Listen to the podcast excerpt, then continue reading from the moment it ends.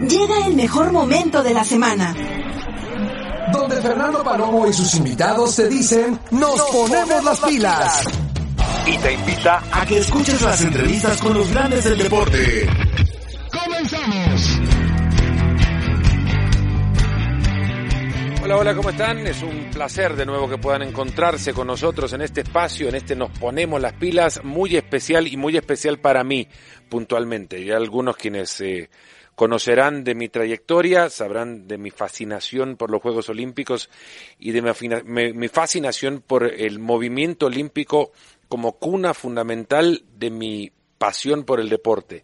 Pues hoy déjenme decirles que cumplo, creo que uno de los grandes objetivos de este ciclo de programas en Nos Ponemos las Pilas y es hablar sobre el movimiento olímpico y recordar un juego olímpico sobre todo que marcó muchísimo a la cultura olímpica mundial, que marcó muchísimo al deporte eh, latinoamericano y sobre todo a una nación eh, latinoamericana.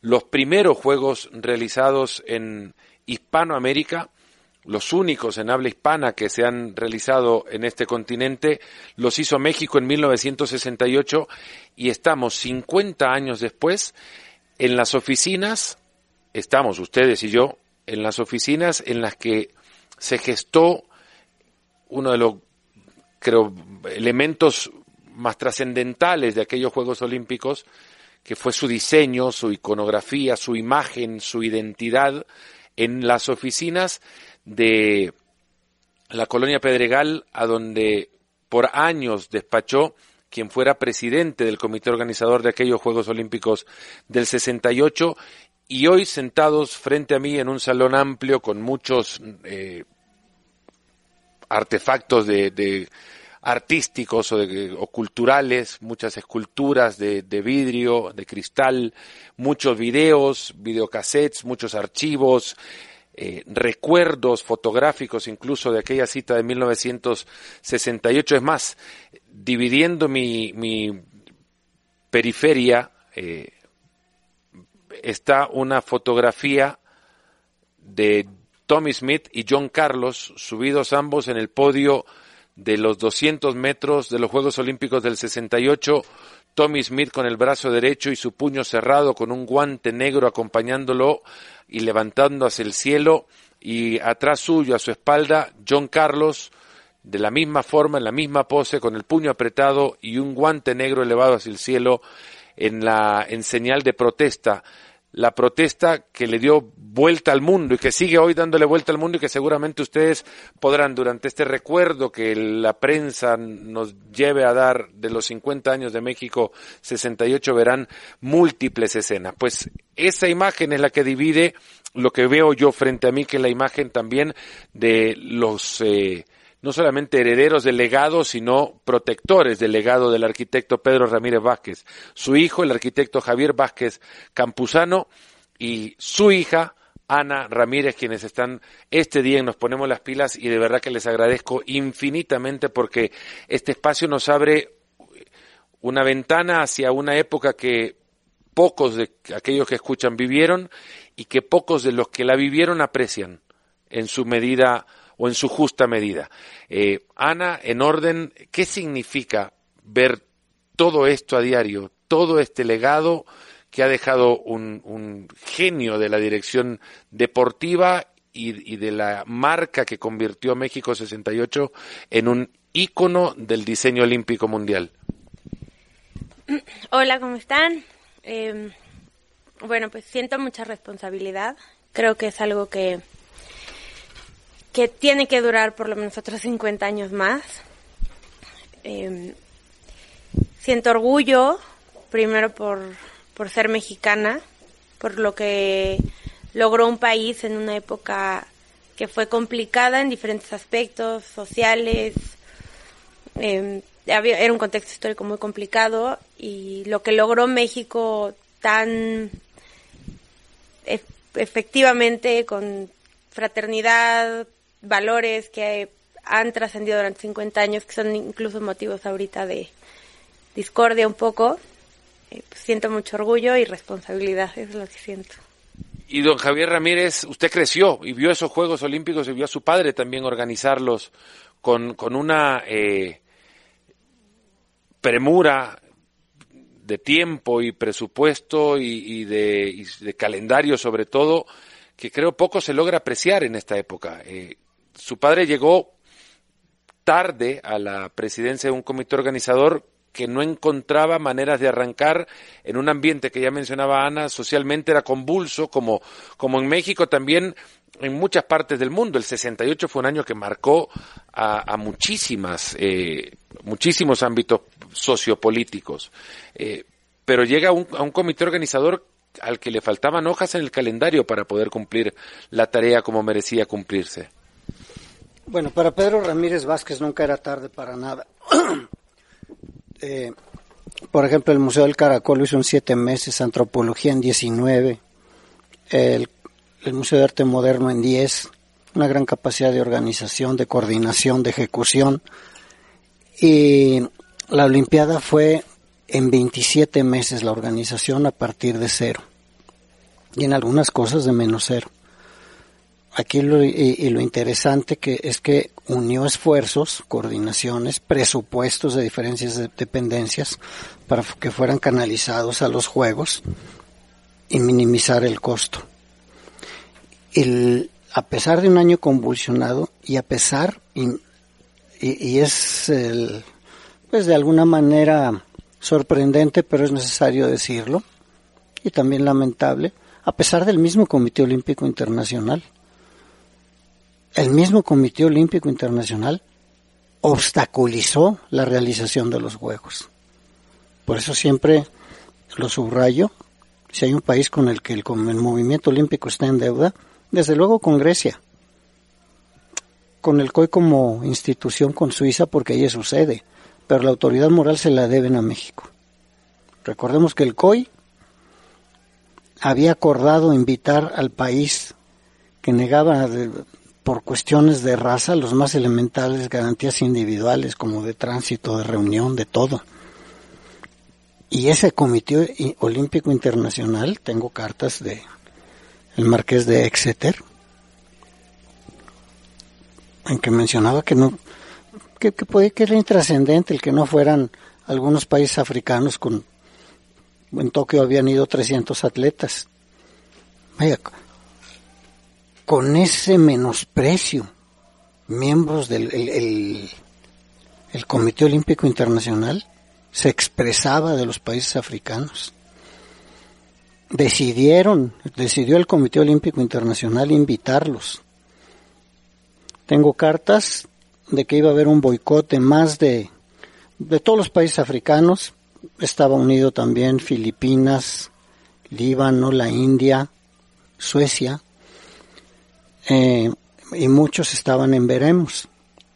Y están las, las cartas de Andreanov de la Unión Soviética diciendo que lo más probable es que no vendrían. Si no viene la Unión Soviética, seguramente todo el bloque de la cortina de acero se hubiera solidarizado con esa causa. Hubieran sido los juegos de la vergüenza. A pesar del mismo COI, México organizó unos grandes juegos que rescataron al COI le dieron la, la autoridad moral de que hoy goza. Y respecto al tiempo, recordemos, bueno, mi padre, como decía, nunca es tarde. En 27 meses hizo lo que hoy las ciudades sedes hacen en 7 años. La capacidad de realización que mostró México impresionó al mundo y dejamos una imagen de país con una alta capacidad de organización técnica y administrativa para enfrentar el mayor reto de organización para un evento internacional como ese. Arquitecto, hay una, hay un punto, bueno, hay varios puntos de los cuales nos podemos tomar para conversar eh, en este rato y es uno es la diplomacia la cual tuvo que requerir su padre para poder eh, atraer y, e invitar a algunas delegaciones que, no contaban con reconocimiento diplomático de la nación mexicana y otras que no contaban con el reconocimiento del, del mundo que eh, rechazaba con rotundidad el, o rotundamente el movimiento de apartheid en, en Sudáfrica. Eh, está el tema de identidad, de imagen de unos Juegos del 68 que creo han quedado cualquiera que sigue el movimiento olímpico de cerca o el deporte de cerca, creo que puede trazar la identidad de los Juegos del 68 y estos marcaron también la manera en cómo los Juegos Olímpicos se presentaban hacia, hacia el mundo. Y luego está ya los distintos, eh, creo, íconos eh, que en organización marcaron a los siguientes Juegos también provocar cambios sustanciales para que desde la plataforma o escenario de los Juegos Olímpicos se note que las sociedades cambian. ¿no? De esos tres pilares nos vamos a sostener para, para llevar adelante esta charla, pero quiero comenzar por justo el primero que, que, que usted mencionaba.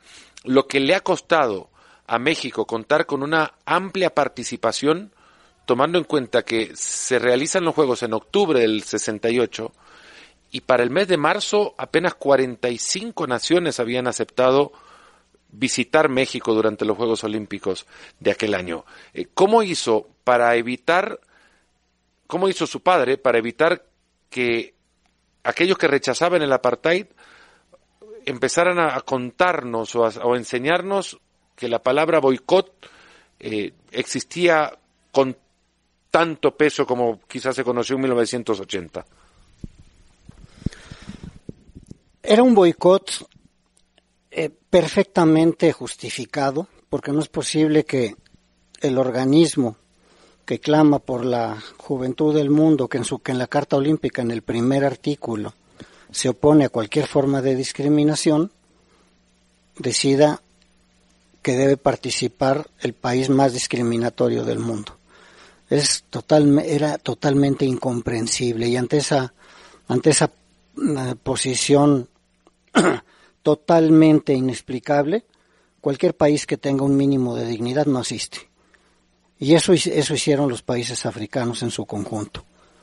No puedes estar de acuerdo con eso. Y México, la tradición humanista mexicana, un poquito de historia, México fue el único país de, de, la Liga de las Naciones que se opuso a la ocupación de Eritrea, de Libia y de Etiopía por Mussolini.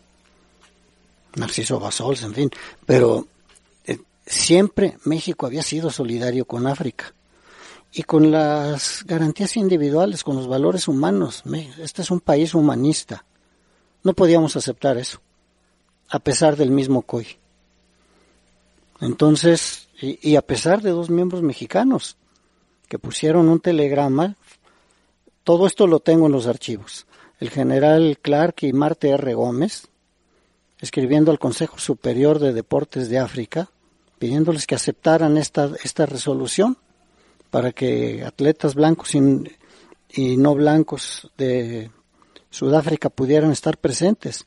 Pero no, no es la presencia de atletas, es, es, lo que, es lo que simbolizan.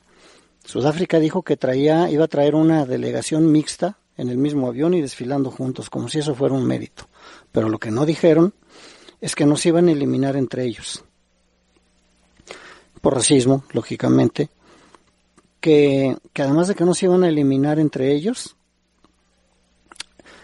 eh, había en, Sudáfrica había federaciones para de, cada deporte para deportistas blancos y para deportistas negros.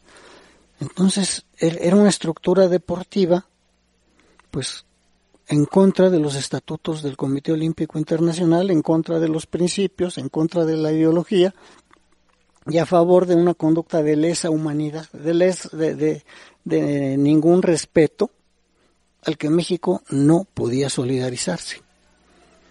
A pesar de, a pesar de ser país sede y haber firmado el compromiso de aceptar las condiciones del Comité Olímpico Internacional, hay una ideología de principios de principios humanistas de México, que están muy por arriba del Comité Olímpico Internacional, muy por arriba, lo subrayo. Eh, eh, recordemos que Avery Brundage, cuando fue presidente del Club Campestre en Santa Bárbara, no permitía la entrada de negros y judíos. Y el marqués de Exeter como, como ya mencioné, estaba a favor de Sudáfrica porque los consideraba como un número en la, en la participación. ¿Cómo logra, eh, cómo logra su padre generar el, el ambiente diplomático necesario para que se pueda modificar la eh, línea de pensamiento del Comité Ejecutivo del el Comité Olímpico Internacional. Ha mencionado un par de nombres que para aclarar eh, se los describo rápidamente. Avery Brundage fue presidente del Comité Olímpico Internacional desde 1952 hasta 1972, cuando es de, desplazado de la presidencia, se retira y es el siguiente miembro, eh, miembro del comité, eh, del comité ejecutivo también, Lord Killanning, irlandés, que dura del 72 al 80.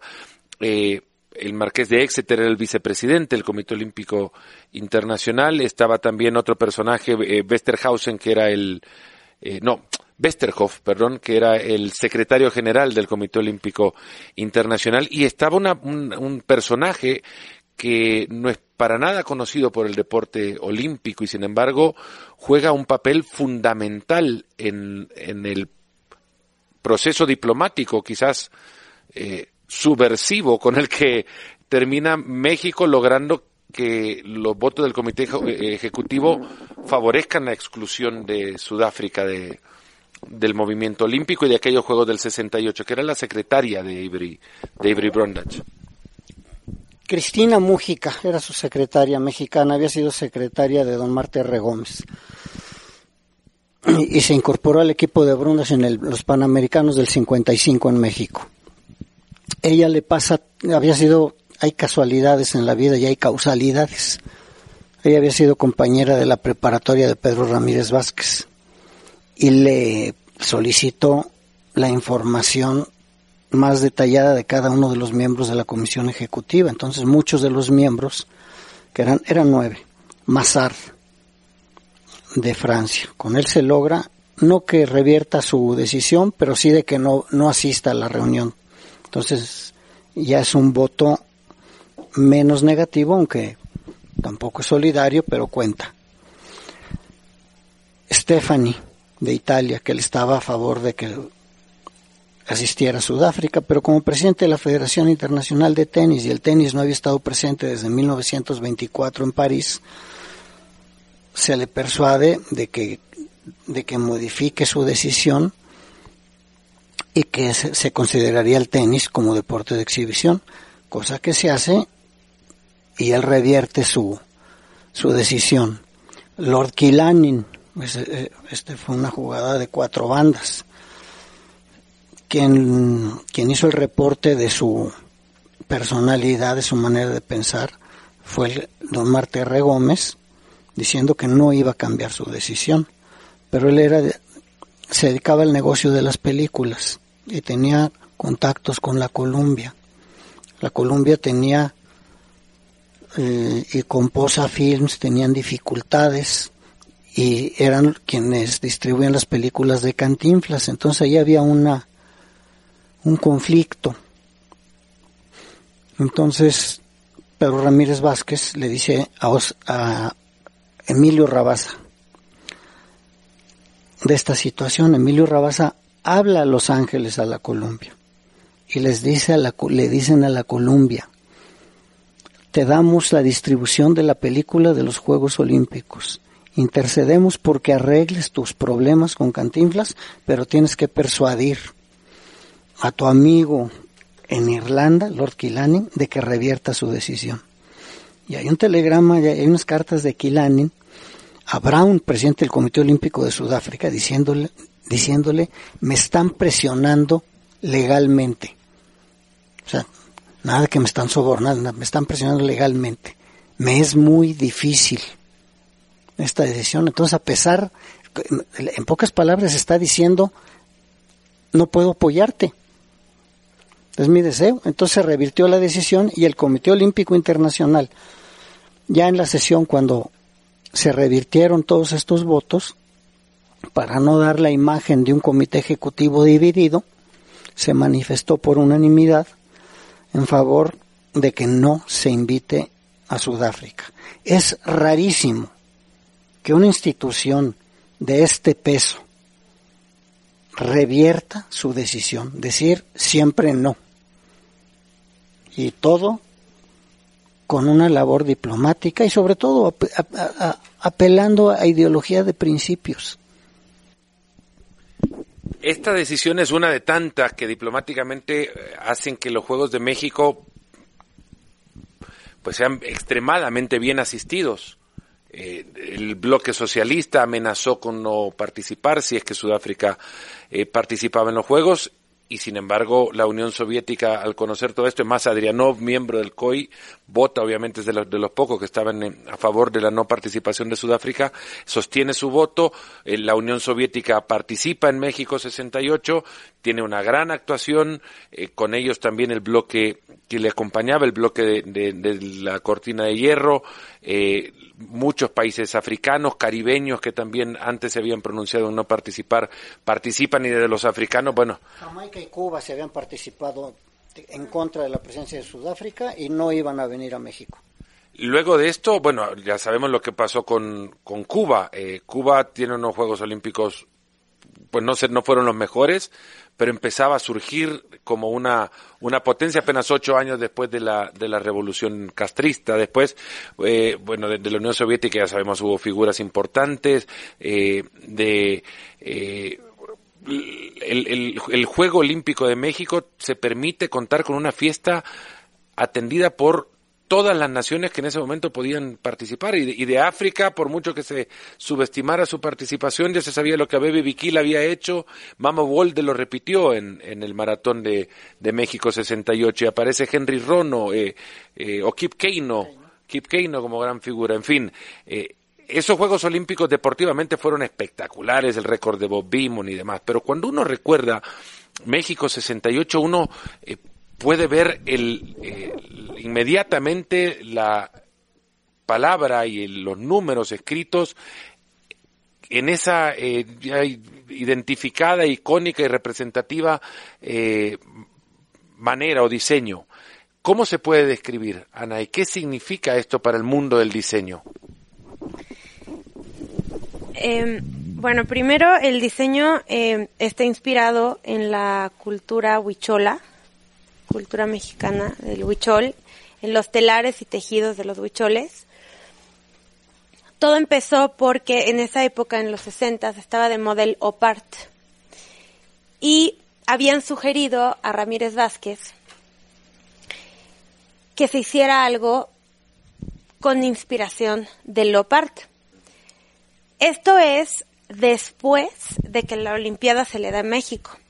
Porque realmente, esto muy poca gente lo sabe, el logotipo oficial de los Juegos Olímpicos de México, que es el logotipo que está en absolutamente todo el papel membretado, es el, es el calendario azteca, con unas letras que no son para nada las que conocemos, que dicen México. Ese es el logotipo oficial de México 68. Digamos que el México 68, como lo conocemos, es el nombre artístico. Eso surgió después, ya que México tenía la Olimpiada. Pero fue acá, en este, en este Fue exactamente aquí en este estudio. Entonces, le sugieren a Ramírez Vázquez que se haga algo con inspiración de Lopart, porque estaba de moda y era algo muy bonito. Pero él siempre se apegó a sus raíces, a su cultura. Siempre, siempre fue de la idea y creo que es, es, una, algo bueno que hacer. No importar otra cosa, algo ajeno si tú lo que quieres es exportar lo tuyo, ¿no? Y él lo que él dijo, pues, México tiene muy bonita cultura, muy bonitos colores, muy bonita tradición, ¿por qué vamos a hacer algo que no es esto? Vamos a exportar nuestra cultura. Entonces, cuando empezó a ver cosas de Lopart, empezó a entender el Lopart, se da cuenta que en cierta manera tiene cierto parecido con arte mexicano, que es el arte huichol. Se hace un México 68 con inspiración de Lopart. Ese existe, ese primer México 68. dice. Existe en el archivo. Está un croquis en el Museo Olímpico de Lausana hoy día.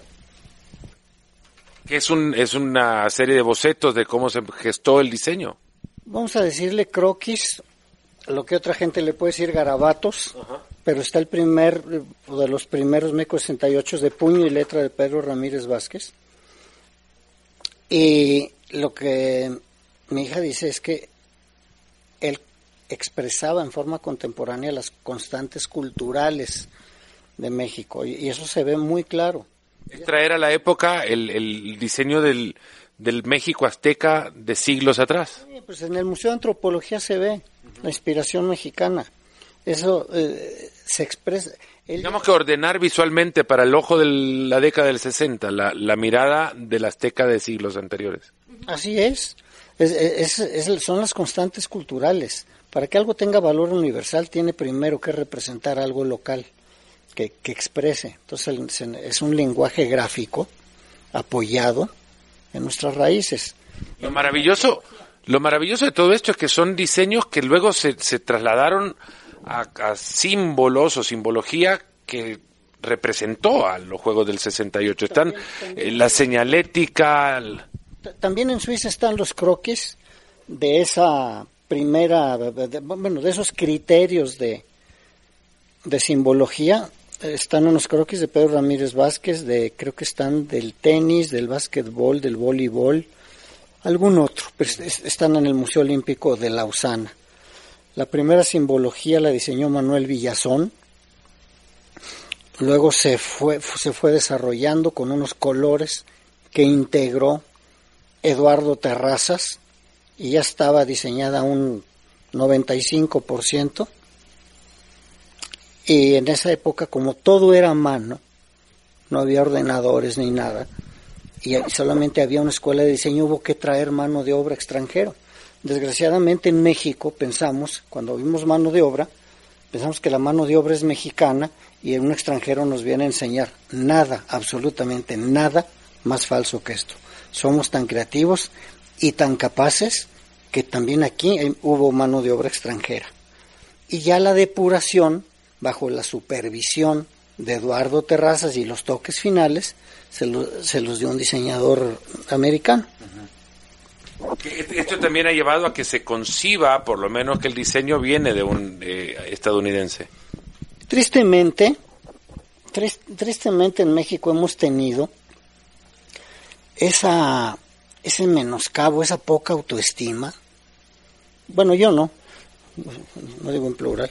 Es porque, por ejemplo, mi padre hizo diseños de calaveras en los setentas y ahí tengo artículos que eran tétrico y macabro.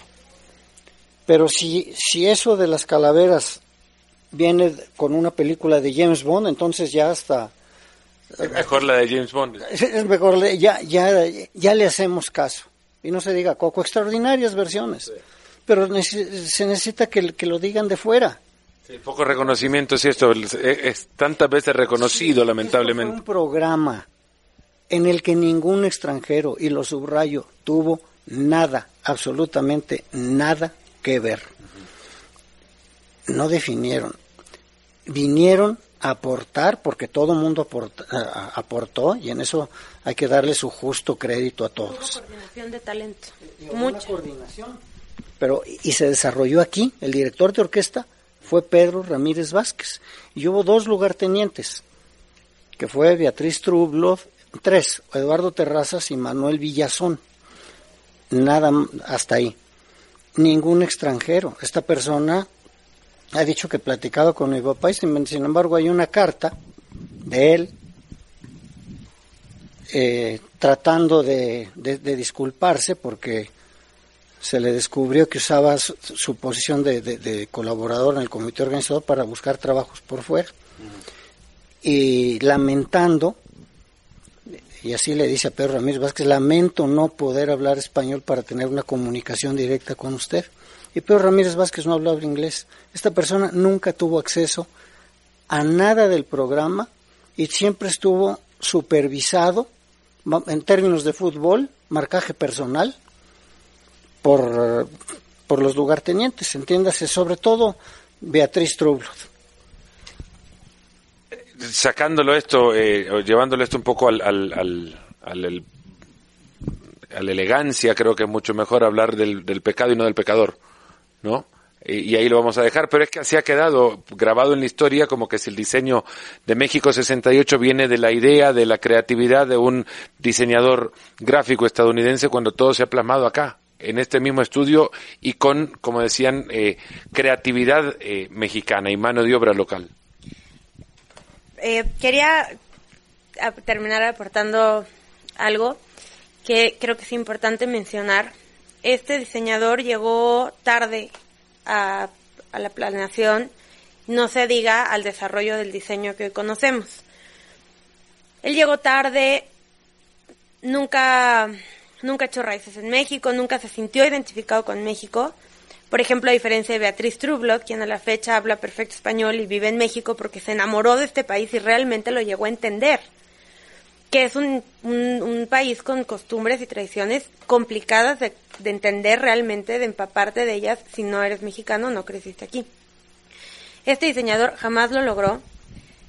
Por eso me parece increíble que creamos que él vino a México y en tan solo unos cuantos meses logró interpretar nuestra cultura y entenderla mejor que un mexicano.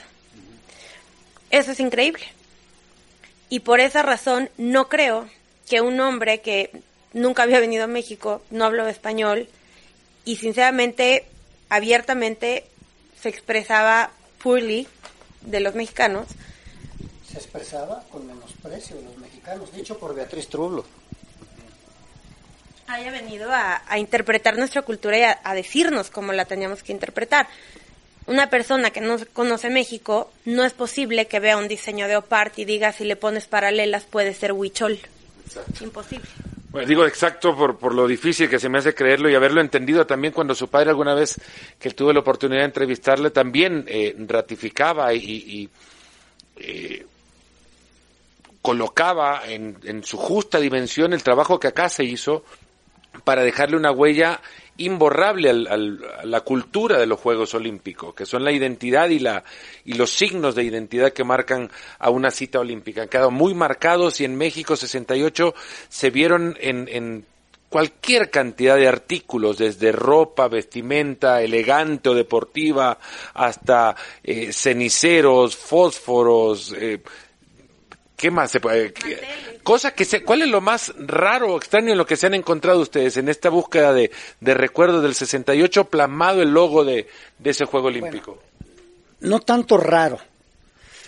Hay, por ejemplo, souvenirs apoyados en la tradición y en, de las artesanías mexicanas, como por ejemplo Ojos de Dios Huicholes con México 68, pero, pero hechos en, en colores y con las paralelas ya de, de, forma contemporánea, pero hay artículos que, que son verdaderamente vanguardistas, y me voy a referir a dos nada más. Por ejemplo, había unos ceniceros que eran un tubito que simplemente le dabas vuelta, echabas la colilla y, y, y las cenizas y, y a la entrada de los estadios. Había un cenicero para, para eh, para llevar, digamos. Sí, para llevar. Donde se podía llevar la ceniza. Sí, había, había una conciencia ecológica. Luego, por ejemplo, en esa época se vendía como souvenir, no como bebida alcohólica, el tequila, había un tequila olímpico. Y en esa época no había, eh, vamos, no era bien visto socialmente el tomar tequila. Pedro Ramírez Vázquez bus buscaba trascender y dar dignidad a lo mexicano. Detrás de la obra de Pedro Ramírez Vázquez están dos palabritas, funcionalidad y dignidad. Si es un museo de antropología, tiene que ser a la altura, tiene que ser funcional y a la altura de la dignidad de nuestra cultura. Si es una basílica de Guadalupe, funcional y a la altura de la dignidad de nuestra fe.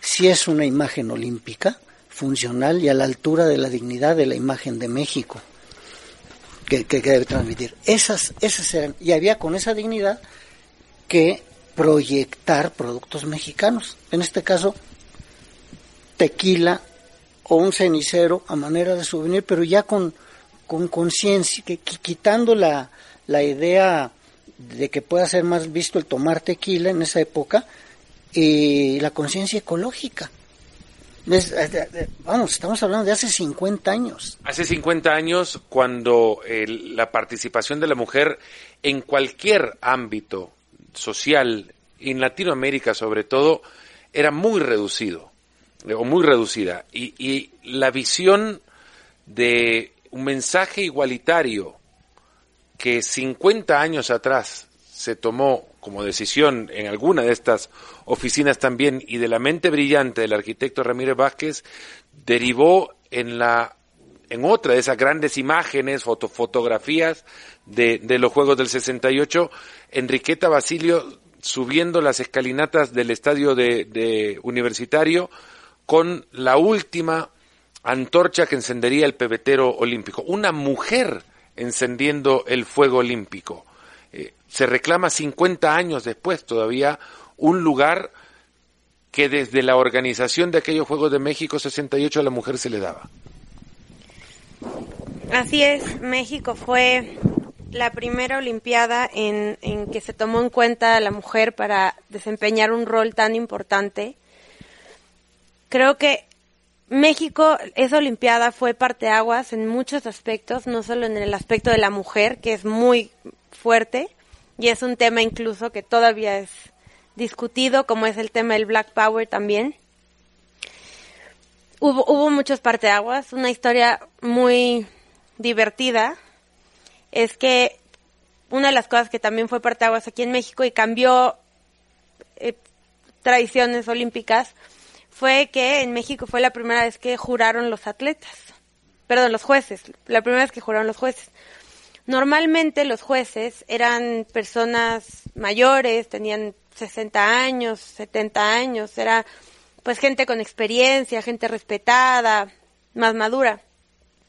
Y en la Olimpiada de México los jueces tenían 18, 20, 21, 22 años.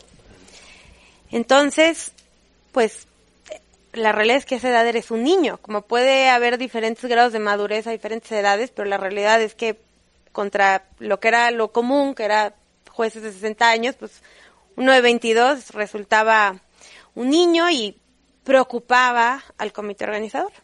Entonces Ramírez Vázquez pide como en señal de compromiso y de, de, verdad de responsabilidad en el trabajo que iban a desempeñar que se les había cometido a estos jueces niños que juraran antes de antes de desempeñar el trabajo.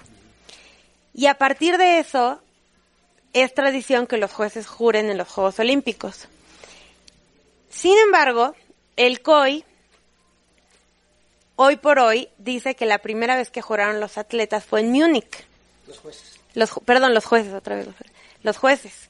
Fue en Múnich. Y eso es porque en México se juró, esta tradición, esta, esto que se inventó aquí, fue y no por saltarse a nadie, simple y sencillamente no creyeron que fuera un protocolo que se fuera a quedar, pero fue sin permiso del COI.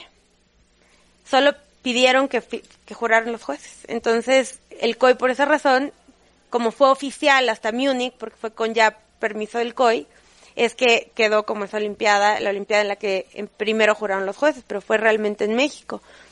También en México fue en donde se estrenó la pista de tartán, que antes se usaba la pista de arcilla, pero era pues un poco injusto porque en el atletismo pues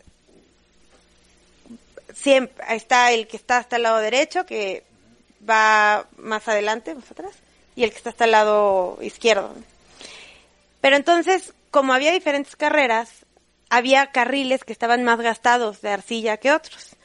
Entonces te podía tocar la arcilla nueva te podía tocar la arcilla con más bumps, más gastada. Entonces eso, pues al final son milésimos de segundo, pero crea resistencia que hace la diferencia entre una medalla o la otra. Uno de los compromisos que adquirió México en el, en la, en el congreso en el que se elige, que es en Baden-Baden, en, en Alemania, en el 63, es justamente construir una pista atlética de ocho carriles para permitirse que los de, la, el carril desgastado no se utilizara, por ejemplo. Eh, México deja también una, un legado urbanista, urbano maravilloso a la Ciudad de México, ¿no? Sí, em, era una época pues diferente a la de ahora, era una época se hicieron se hicieron mucho del diseño se utilizó para ambientar las calles. Todo tenía diseño, por ejemplo, hay había módulos de información para los extranjeros o quien quisiera tener un poco más de información acerca de una u otra cosa. Y había módulos de información con con el diseño, había lo que se llama globos de de aire que se colgaban por las calles, que tenían el diseño de México 68, los había de diferentes tamaños, los mismos vestidos de las edecanes, que esa historia de cómo sale ese, ese vestido es interesante también, tenían diseño, cada, cada una, cada uno tenía un color distinto dependiendo el trabajo a desempeñar de la edecán, por ejemplo, eh, anaranjado era, era prensa, negro era COI, en fin, entonces con tu misma vestimenta, ya no necesitabas credenciales, ya sabían a dónde tenías que ir, dónde podías entrar, dónde no.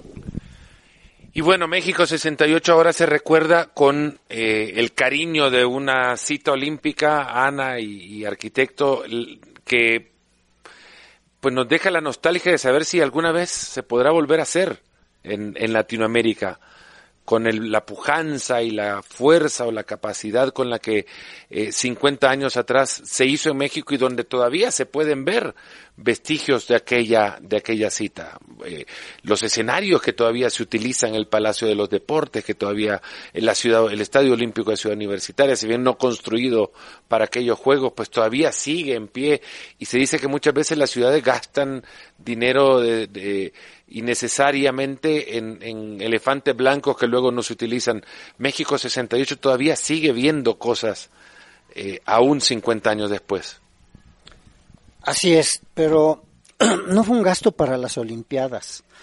Eh, el comité organizador era una coordinación. Por ejemplo, las vías olímpicas, en México el gobierno hacía unidades habitacionales y tenían su presupuesto hacer dos. Esas dos fueron las villas olímpicas de Villacuapa y la Villa Libertador Miguel Hidalgo. E-, era una partida que ya estaba destinada a ese propósito de vivienda popular. Sí, se, invirtió un poco más en los comedores, en, en, algún, en la pista de, de entrenamiento, en gimnasios, pero fue, fue, fueron desmontables. Los comedores los operó el ejército y todo el equipamiento de las villas fue a dar a los cuarteles, estaba en el presupuesto del ejército. La clínica de la Villa Olímpica era del Seguro Social, al terminar la Villa la, los, los, Juegos Olímpicos se la llevaron. Los autobuses para el transporte de las delegaciones era un pedido a la entonces DINA Nacional por parte del gobierno del, de la ciudad. Cuando terminaron los Juegos, esos autobuses se usaron para el transporte público de la ciudad. Entonces, eso por, eso por un lado. A la, a la reflexión que haces de si Latinoamérica con la pujanza está en condiciones de, realizar otros juegos, yo lamentablemente debo decir que no. Eh, y no es por falta de voluntad. El, Comité Olímpico Internacional ha cambiado mucho.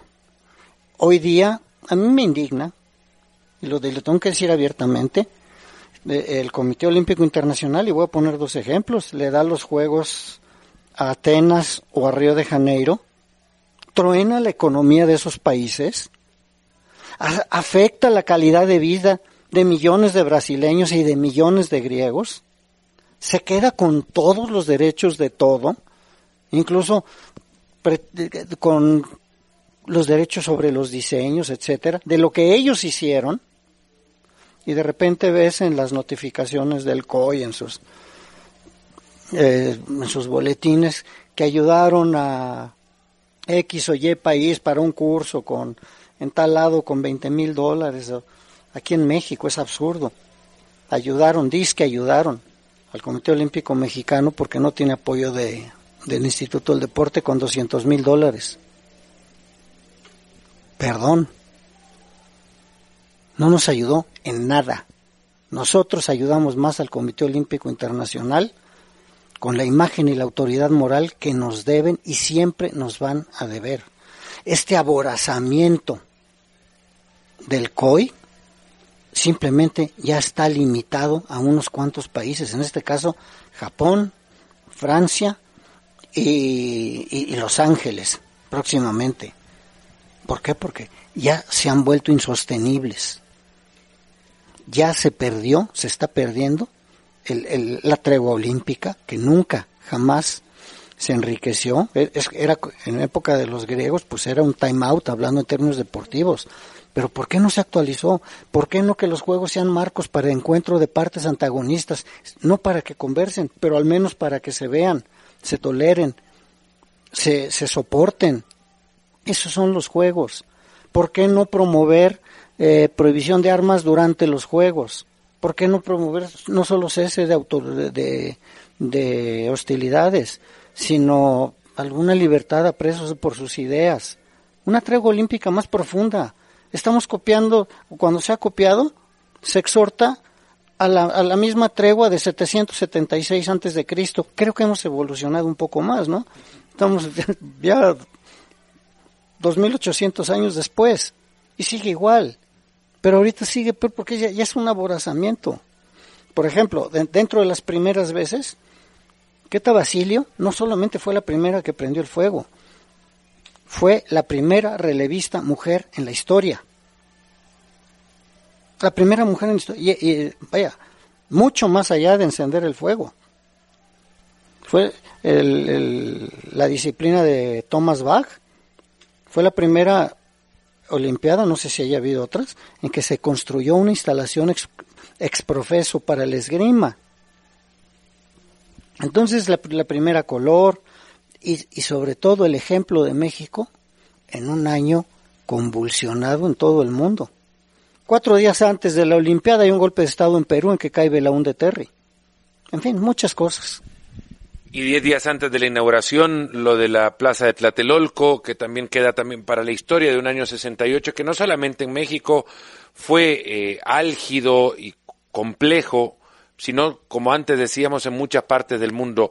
Aquella, eh, aquel 2 de octubre, pues quedó también marcado en la historia de México una, una protesta estudiantil que nada tuvo que ver con los Juegos Olímpicos, que, nada tuvo que ver con los Juegos, que eh, quizás internacionalmente era mucho más fácil relacionar con la cita que se venía, pero era algo que se gestaba desde meses antes y que coincidía en tiempo y en calendario con, con la cita olímpica que se llegaba. Pero bueno, ese 1968 que queda para análisis de otros espacios, acá lo que hemos tratado es de recordar un poco lo que se gestó en estas oficinas que recuerdo eh, visitamos hoy para grabar este episodio de, Nos Ponemos las Pilas y que agradezco mucho que nos hayan permitido charlar con ustedes por este largo rato, que hayan abierto las puertas de este histórico recinto no solo para su profesión, sino también para el deporte, para el deporte mundial, porque acá, en estas paredes de madera, donde ahora quedan como decoración estas brillantes piezas de arte en cristal, en vidrieras con o vitrinas con infinidad de cassettes, de archiveros y recuerdos de unos, eh, unos Juegos Olímpicos del 68 que se organizaron acá y que dejaron no solo una huella profunda en el deporte mexicano, en el deporte latinoamericano, en México en sí y en el deporte mundial también. Arquitecto, muchas gracias Ana, un verdadero placer poder charlar con ustedes. Hasta la próxima.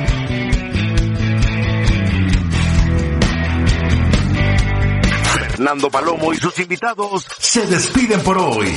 No sin antes decirte, nos ponemos las pilas todos los fines de semana. Espera las mejores entrevistas por ESPN Deportes Radio.